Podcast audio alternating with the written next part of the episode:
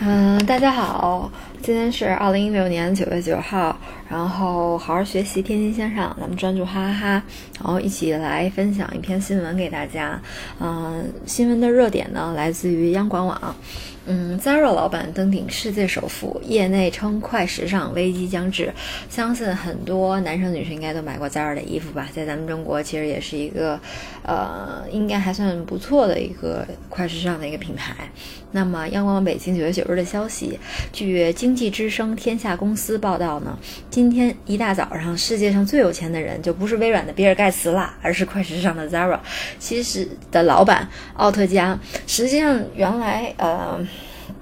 嗯，Zara 老板其实也短暂的，就是登顶过世界首富，但是今天又出现这次的消息呢，我们来好好的就是分析一下个中的原因。啊，阿曼西奥奥特加的这个 Inditex 的公司呢，就是 Zara 的母公司，股票在周三的时。上涨了呢，百分之二点五，也使奥特加个人的财富增加了十七亿美金。我的天呐，上涨百分之二点五就十七亿美金。那现在奥特加净资产达到了七百九十五亿美金左右，超过了比尔盖茨的七百八十五亿美金，就多了整整十亿的美金。嗯，而七百九十五亿美元的背后呢，是一个穷小子的逆袭。奥特加出生在西班牙。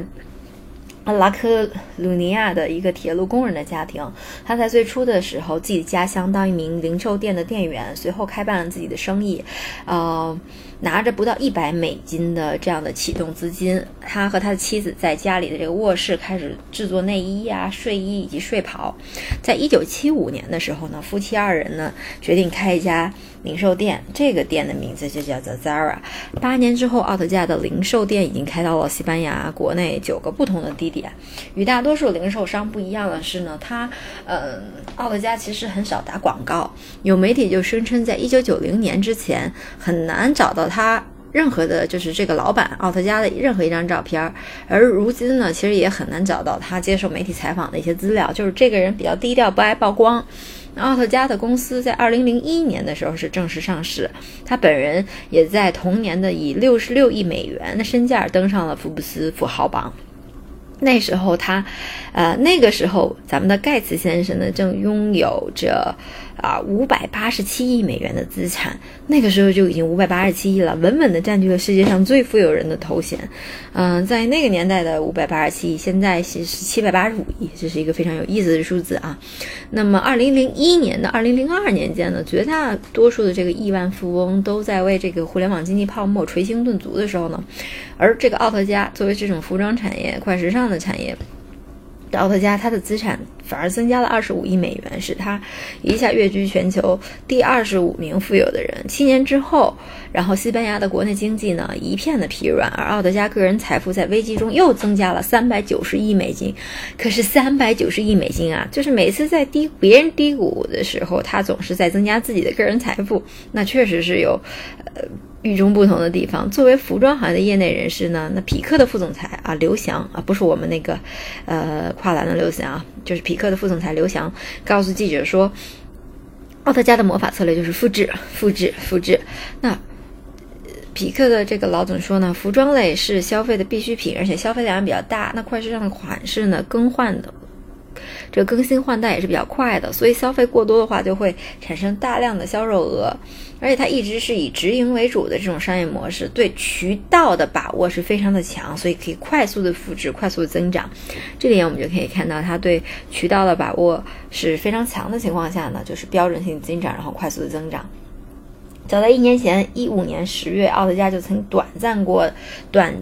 暂的占据过世界首富位置，然后他的股票呢也是达到了历史最高点，带动了他个人资产增加到八百亿左右的美元这样的一个位置。但是这个股票很快回落，于于是这个盖茨呢又回到了这个首富的一个交易上。未来这两个人呢，奥特加和盖茨还有可能轮流占据世界首富的位置，去取决于他们所持有股票的一个波动。那一位分析人士认为呢，其实盖茨非常的呃热衷于慈善事业，已经向慈善基基金会捐了大概三百一十亿美金的股票和现金。